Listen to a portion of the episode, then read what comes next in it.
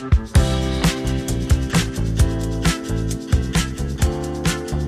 liebst Katzen genau wie ich? Dann herzlich willkommen in meinem Podcast.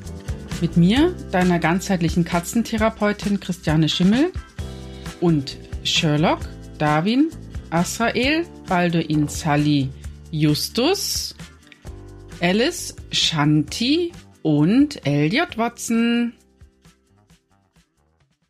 Ich möchte euch heute mal so ein bisschen was von meinem persönlichen Weg erzählen. Unter anderem wird es auch darin um den Tod von Katzen gehen.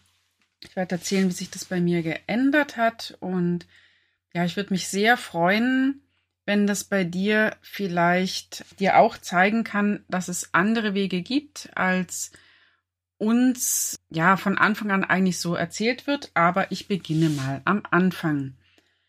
Zum Leben generell gehört ja der Tod genauso mit dazu wie die Geburt, wobei der Tod da immer so ein bisschen ausgespart wird. Ich kenne das sehr gut als Krankenschwester. Ich habe ja unter anderem auf Intensiv gearbeitet es ist so, dass auch dort der Tod so ein bisschen außen vor gehalten wird. Das passiert ja in separaten Räumen. Oft traut man sich nicht rein. Ich erinnere mich selber auch noch, als ich in der Ausbildung gewesen bin als Krankenschwester. Das war eine chirurgische Station und da gab es einen Unfall. Da waren auch noch die, also die, die waren vom Alter her nicht so weit von mir entfernt. Ich glaube, ich war damals 17, 18 und die Verunfallten waren nicht viel älter, also auch unter 20 noch. Und die anderen hatten nicht überlebt. Aber ja, einer, der dann eben bei uns auf Station lag. Und ich hatte damals auch noch nicht so viel Erfahrung. Als Krankenschwester sammelt man das erst so im Laufe der Zeit, wie man mit Menschen dann umgeht in solchen Situationen. Und ich erinnere mich noch sehr gut, dass ich mich selbst nicht in den Raum getraut habe. Ich habe mir das nicht zugetraut dass ich mit ihm darüber reden kann. Ich habe mir nicht zugetraut, dass ich es aushalte, wie es ihm gehen wird. Ich glaube, er ist sogar der Fahrer gewesen.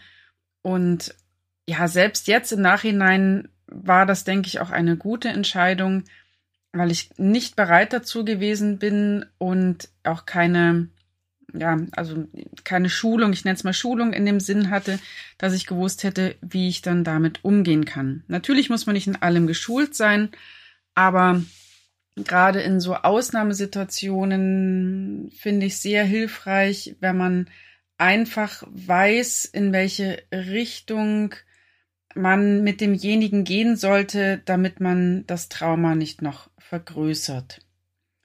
Im Laufe der Jahre, die ich dann als Krankenschwester gearbeitet habe, kam das natürlich häufiger auf mich zu. Ich erinnere mich auch noch sehr gut, dass ich auf Intensivstationen ähm, die Geräte abstellen musste. Die Mutter stand daneben, also das Kind war schon erwachsen, aber dennoch, ja, auch ich habe jetzt noch eine Mutter, obwohl ich erwachsen bin, die noch lebt und die Mutter stand daneben. Wir haben die Geräte abgeschaltet. Es war auch alles ganz eindeutig und auch alles so vorher besprochen. Dennoch war es so, dass diese Wucht der Emotionen, die dann von der Mutter kam, mir bis heute noch nachhängt, weil der Tod einfach einen sehr großen ja, Einschnitt für uns bedeutet und wir uns auch deswegen glaube ich nicht so gerne damit beschäftigen. Bei mir hat sich das inzwischen geändert. Ich habe mich mehr damit beschäftigt. Man kann leichter mit Dingen umgehen, wenn man mehr darüber weiß. Hört selbst, was das bei mir dann im weiteren Verlauf noch mit geändert hat. Als Kind, die meisten wissen es von euch, habe ich unter anderem auf einem Dorf gewohnt, es eine kleine Mühle gab. Da hatte ich Kontakt zu sehr vielen Tieren. Ähm, nicht nur Katzen, nein, auch Kühe, Schweine, ähm, Kaninchen, aber so die Kühe und Schweine sind mir da am ehesten in Erinnerung ähm, geblieben und natürlich die Katzen. Es gab immer Katzen, die mich da verfolgt haben, verfolgt im positiven Sinne, mich äh, begleitet haben zum Kindergarten, später zu der kleinen Schule. Und ich wollte schon immer Katzen retten. Meine Tochter zum Beispiel möchte Schmetterlingsretterin werden und bei mir war es irgendwie klar, ich werde Katzenretterin. Und natürlich gab es auch dort einen Bauern, der seine Katzen nicht kastriert hat. Eigentlich wirklich sehr erstaunlich, dass an dieser Stelle jetzt so viele Jahre später, sagen wir mal 40 Jahre später, es immer noch Menschen gibt, die ihre Katzen nicht kastrieren lassen. Eigentlich unglaublich, dass 40 Jahre lang da jetzt so ein Stillstand besteht. Es sind mehr geworden, aber leider immer noch nicht alle, was natürlich sehr viel Leid verursacht. Zurück zu damals im Dorf. Ich ähm, habe damals instinktiv, glaube ich, auch einfach gewusst, dass der Bauer nichts Gutes vorhat mit den kleinen Kätzchen. Hab jedes Mal, wenn es wieder kleine ähm, neue junge Kätzchen gab, äh, bin ich losgezogen, habe die gesucht, habe die in einen Karton gepackt. Keine Ahnung, wie alt die waren. Im Nachhinein gesehen, ich weiß nicht, ob das so toll gewesen ist, was ich da gemacht habe, aber meine Intention war, sie zu retten. Offensichtlich gab es dort keinen Tierschutz, niemand, der sich um Kastration gekümmert hat oder dann um die kleinen Kätzchen. Also bin ich zu meinem Vater, ihm gesagt, wir müssen jetzt in die Stadt fahren und ich muss unbedingt diese kleinen Kätzchen verteilen. Ich bin dann von Tür zu Tür gegangen, habe da einfach geklingelt und habe es tatsächlich geschafft, jedes Mal diese kleinen Kätzchen an gute Menschen zu geben und war dann überglücklich. Es hat bei mir ein bisschen gedauert, bis ich dann auch alt genug war, selber Katzen aufzunehmen. Die ersten waren Geschwisterkatzen vom Bauernhof. Leider sind beide gestorben. Es war so, dass ich da, ich glaube, es war, wenn es nicht sogar mein allererster Urlaub war, damals. Und ich hatte jemanden die Schlüssel zu meiner Wohnung anvertraut, der auf die Katzen aufpasst. Leider war dann die Balkontür gekippt. Ähm, ein Kätzchen ist halb reingesprungen. Was soll ich sagen? Sie war mit ihr beim Tierarzt und kam leider nicht wieder mit einem lebenden Kätzchen raus. Der Bruder von ihr hat sehr gelitten darunter. Der hat sehr lange nach ihr gerufen und sie gesucht, bis er auch verschwand. Erst im Nachhinein habe ich dann erfahren, dass er lange rumgeirrt ist draußen. Ich habe ihn noch lange gesucht, nie gefunden. Schließlich ist er dann auch gestorben als, ja, als Streunerkater sozusagen. Auf der Suche immer weiter nach ihr. Bei mir kam dann als, ja, es war nicht das nächste Tier. Ich hatte zwischendrin Meerschweinchen und auch einen, ein Kaninchen. Damals, ja, leider nur ein Kaninchen auch da wusste ich es leider nicht besser. Das Internet war noch nicht so zugänglich, dass ich da nachlesen konnte. Und von Tierärzten und da, wo ich das Kaninchen her hatte, bin ich leider nicht gut beraten worden. Sobald mir klar war, dass das alleine keine gute Idee war, habe ich das Kaninchen auch weiter vermittelt an jemanden, der die Kaninchen in guter Außenhaltung hatte. Da war ich sehr froh. Und nachdem ich dann Katzen hatte, habe ich auch meine Meerschweinchen weitervermittelt, weil das einfach eine etwas ungute Mischung war.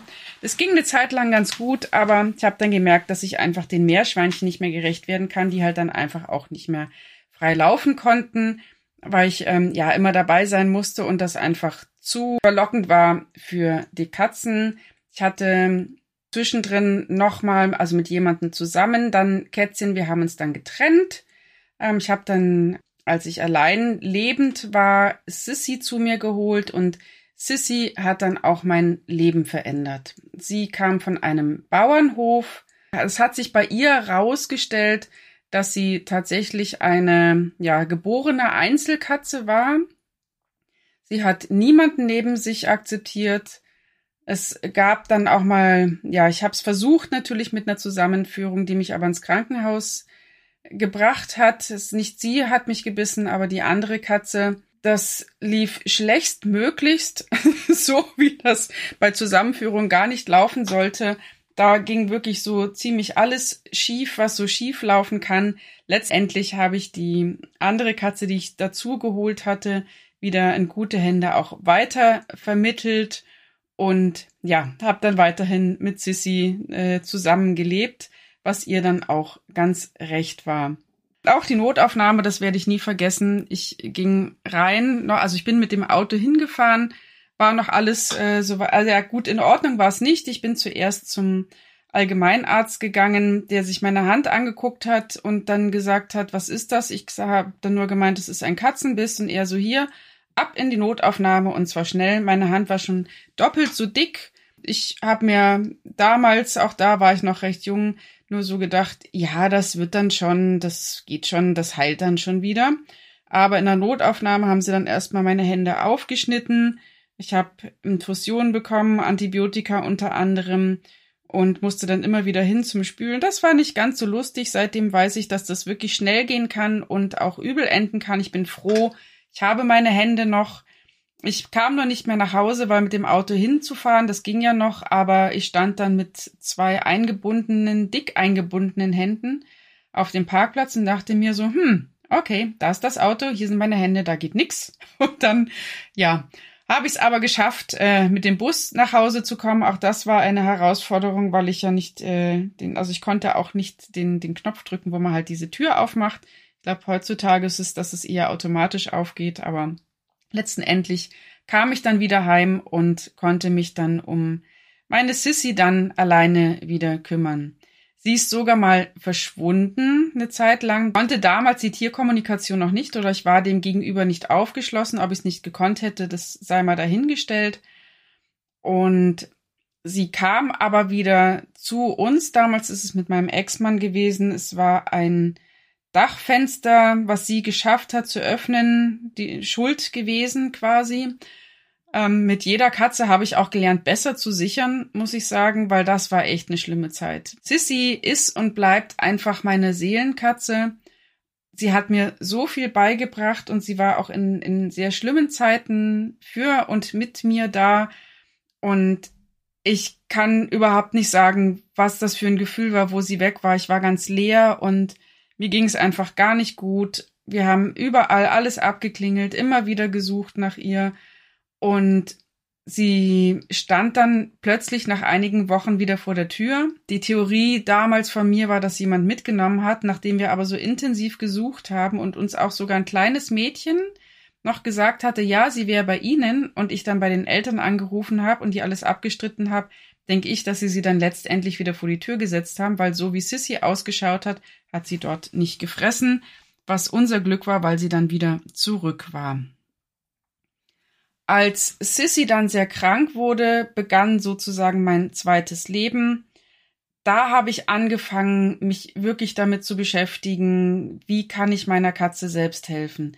Ich habe mich in die traditionelle chinesische Veterinärmedizin eingearbeitet, habe meinen Abschluss als Tierheilpraktikerin gemacht, habe mich mit der Homöopathie beschäftigt, mit ähm, der Vitalpilzkunde, da noch verschiedene Ausbildungen in verschiedene Richtungen gemacht bin Katzenpsychologin geworden und Tierkommunikatorin und all das hätte ich ohne Sissy nicht gemacht und dafür bin ich wirklich ihr unendlich dankbar.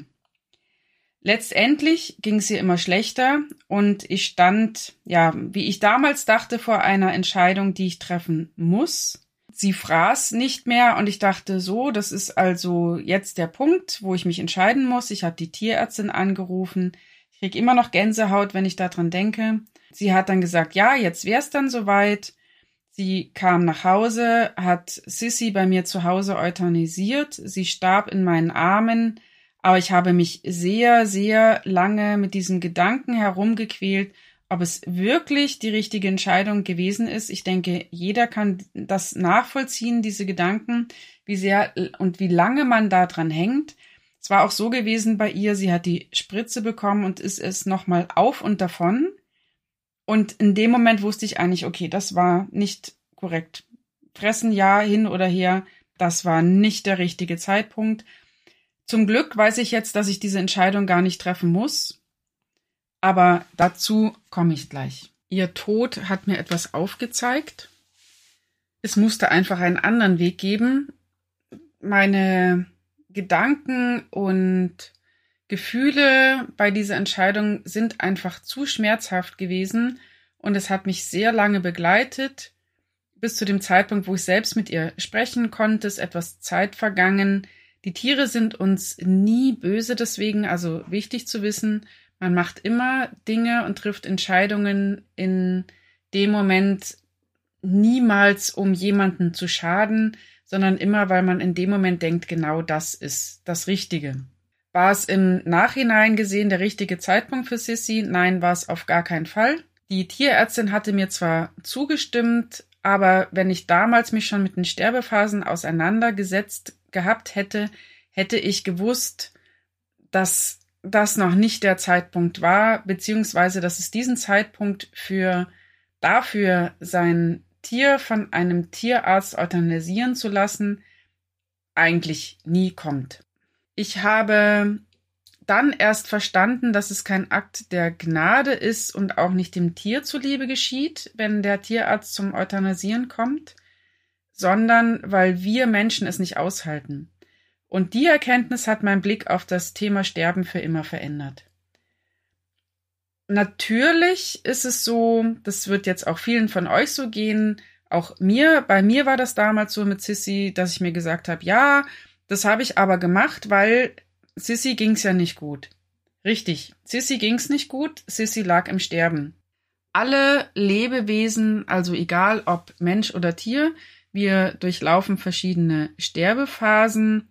Und eine Phase davon zum Beispiel, also das Nichtfressen gehört zu einer der Phasen dazu, muss aber auch nicht so sein. Das ist wirklich ähm, immer anders. Ich werde später noch bei Jerome davon erzählen, dass er bis zum Schluss noch ein bisschen was gefressen hat, aber auch bei Menschen kann man das beobachten, dass sie oft, wenn sie sehr alt werden, und ihnen nicht ja etwas eingegeben wird zum, zum Essen und Trinken, dass sie das einfach runterfahren.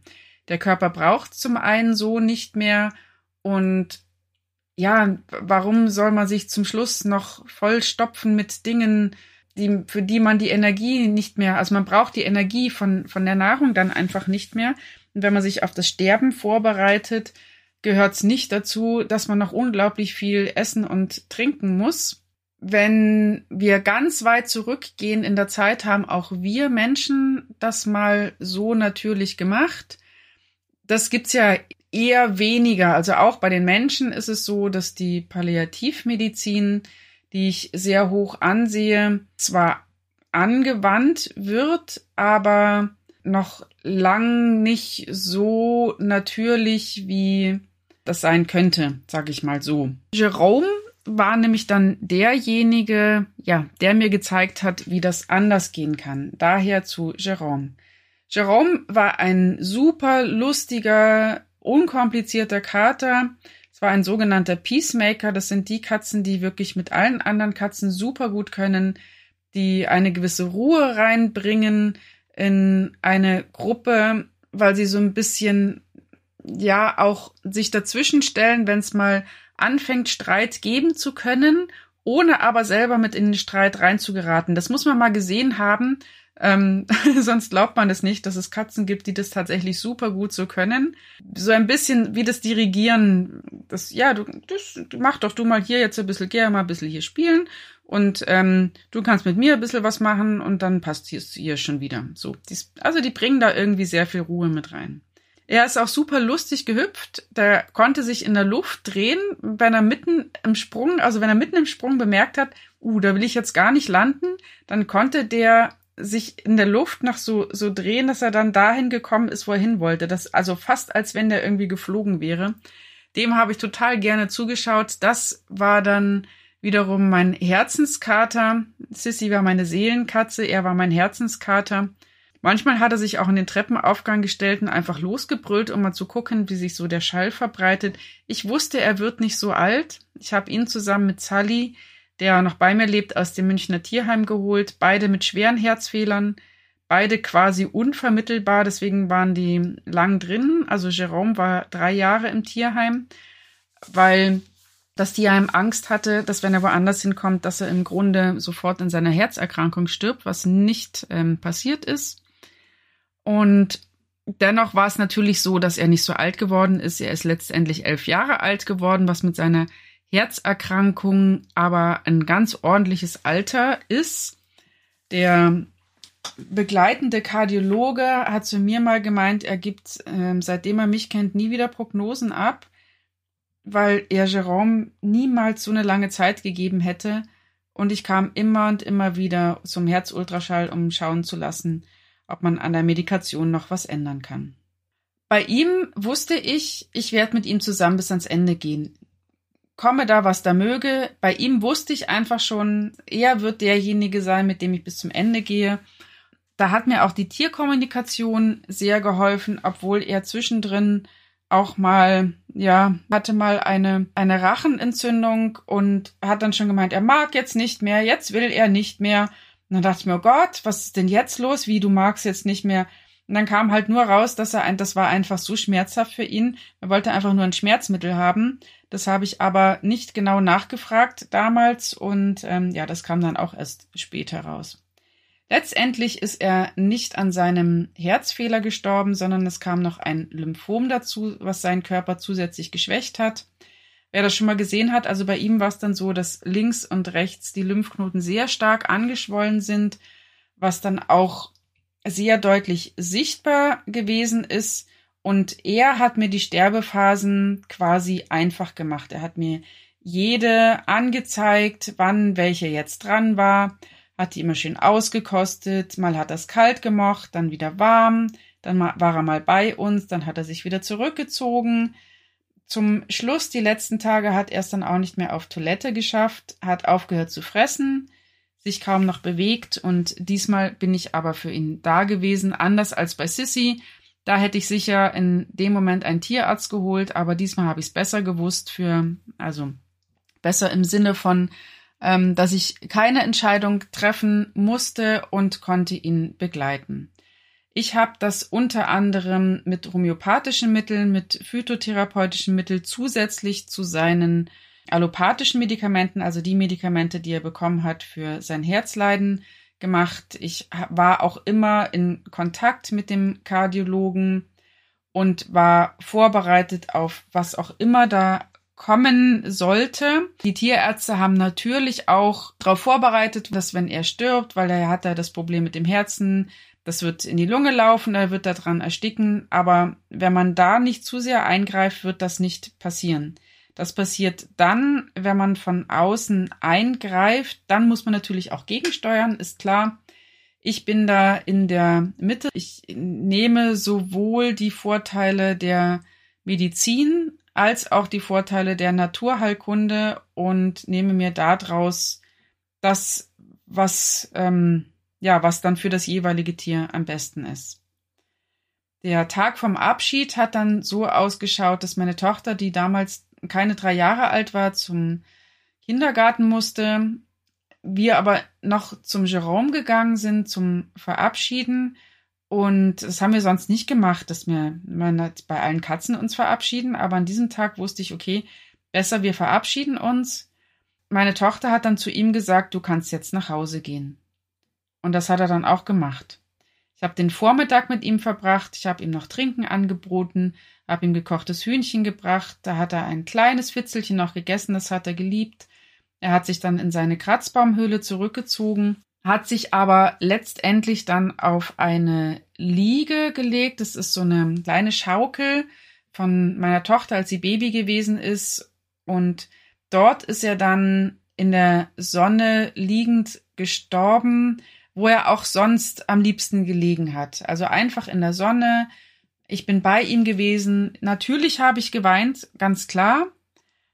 Aber der Unterschied, wenn man das einmal mitgemacht hat, wenn man einen Tierarzt da hatte und das Tier stirbt dann, weil man es selber beschlossen hat, oder das Tier beschließt selbst, dass jetzt die Zeit ist, der, der Unterschied ist wirklich enorm. Das kann ich auch nicht so in Worte fassen, weil das dieses Gefühl ist, was man dabei hat. Und dass man eben nicht danach damit hadert, ob das nur wirklich das Richtige war. Er hat dann zum Schluss angefangen zu krampfen. Auch das ist normal, wenn Tiere sterben.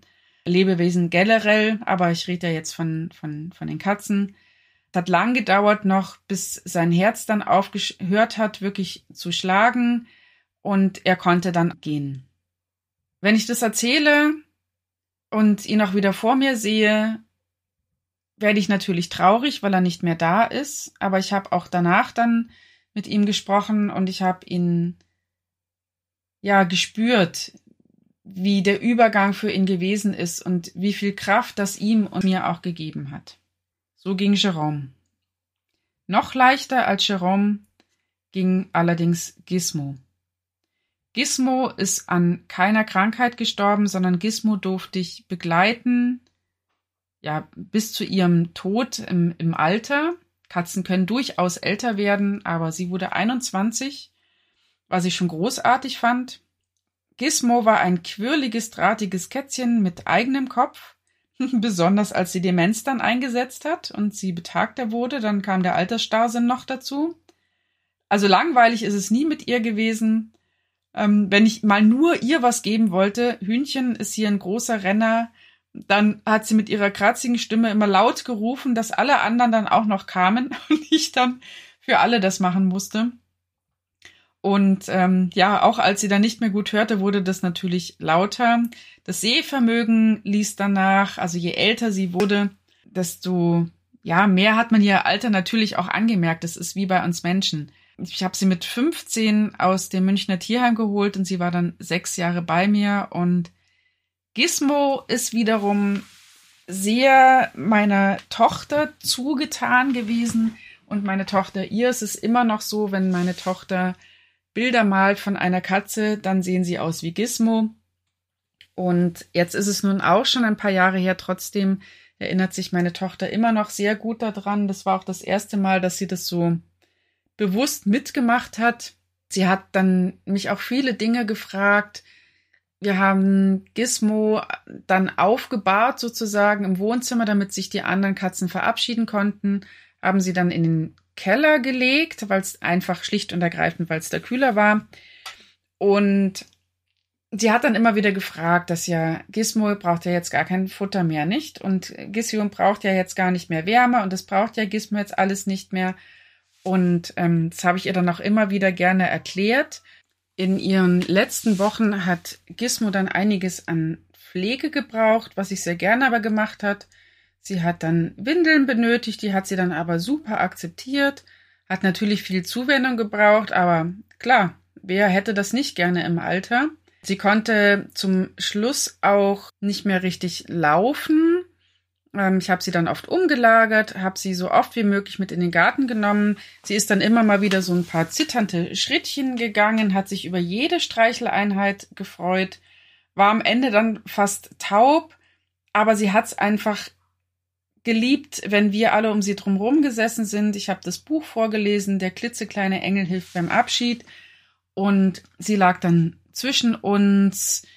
Ich habe dann einen Diffuser laufen lassen, damit auch ihre Nasengänge befeuchtet sind. Es gibt so ein paar Sachen, die man im Alter machen kann, aber das sprengt jetzt hier den Rahmen, weil ihre Augen, es ist auch natürlich im Alter, ähm, das gibt's, dass sie dann ja quasi, also die die Flüssigkeit vom Auge verlieren die Katzen dann auch. Da kann man sich vielleicht erstmal schrecken, das ist aber nicht schmerzhaft für die Katzen.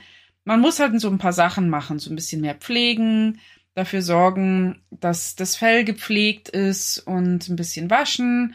Und dann kann es den Katzen wirklich super gut gehen bis zum Ende hin, weil das machen wir mit den Menschen ja auch, dass wir sie zum Schluss hin dann eben umlagern, damit sie sich nicht wund liegen. Dann haben sie ja eben auch zum Beispiel Windeln an oder man wechselt öfter dann die Kleidung, man macht die Haare, man wäscht sie. All das, was wir quasi bei den Menschen machen, kann man auch bei den Tieren machen.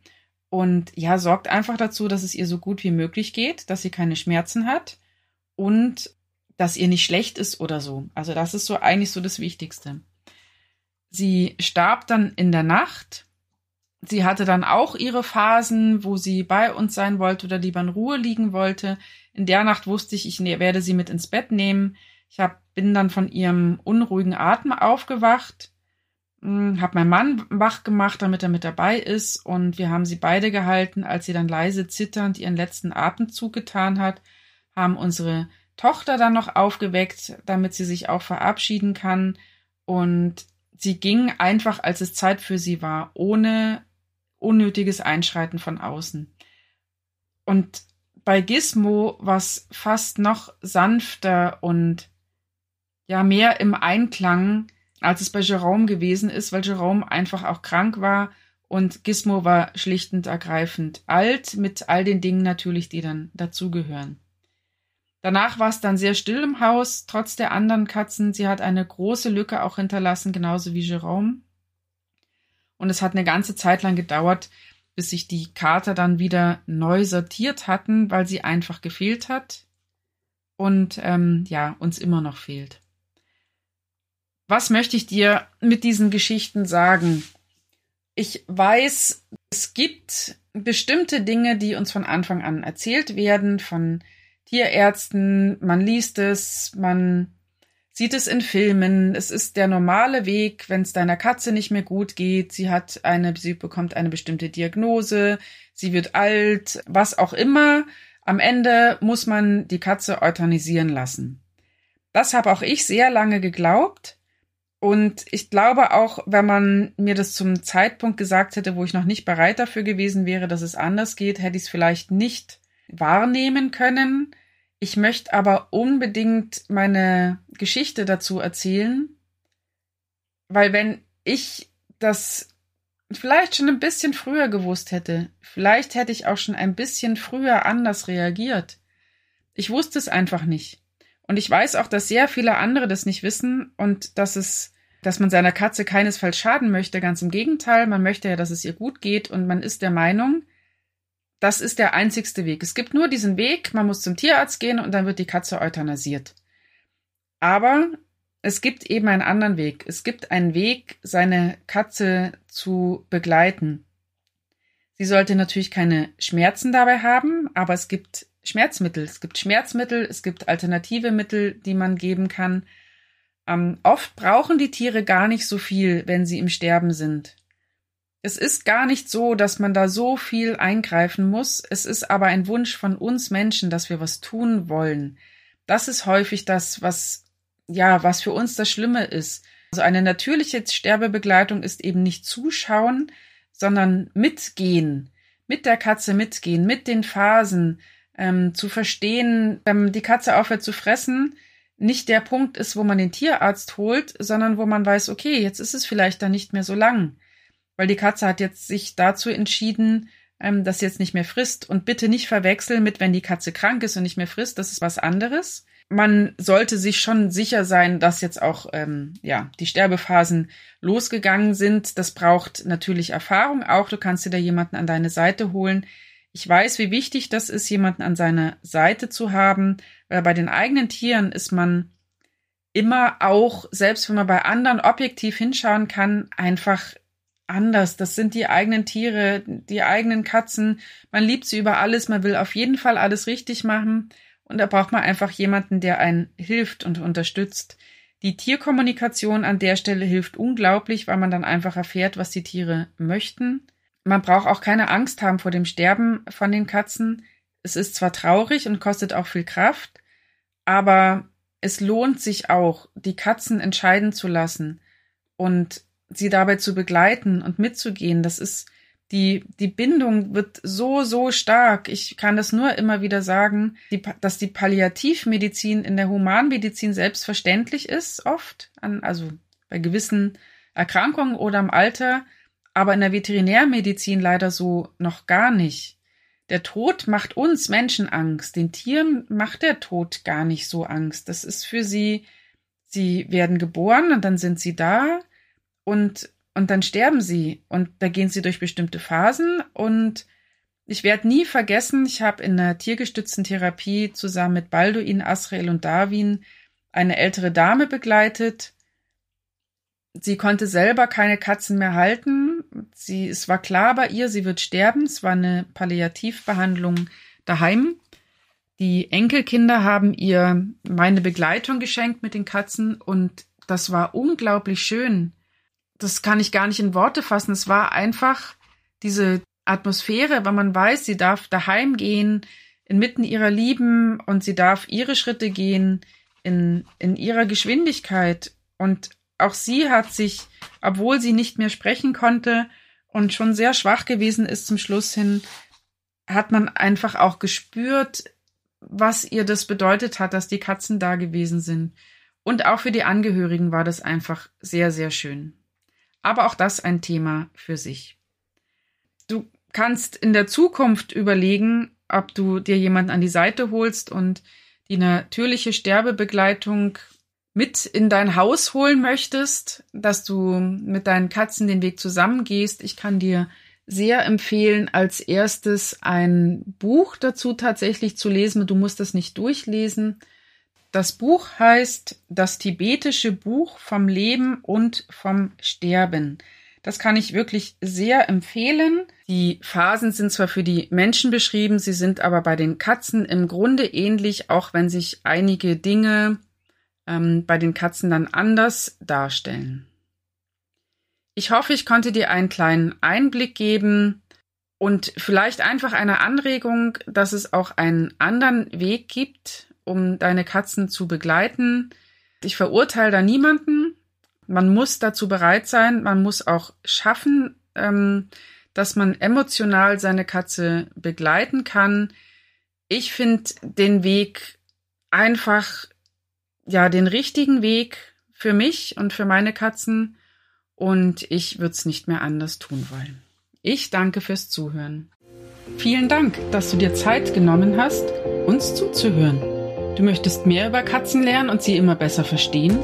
Auf www.christianeschimmel.de findest du weitere Informationen und kannst dich zu meinem Newsletter anmelden, um keine Folge mehr zu verpassen.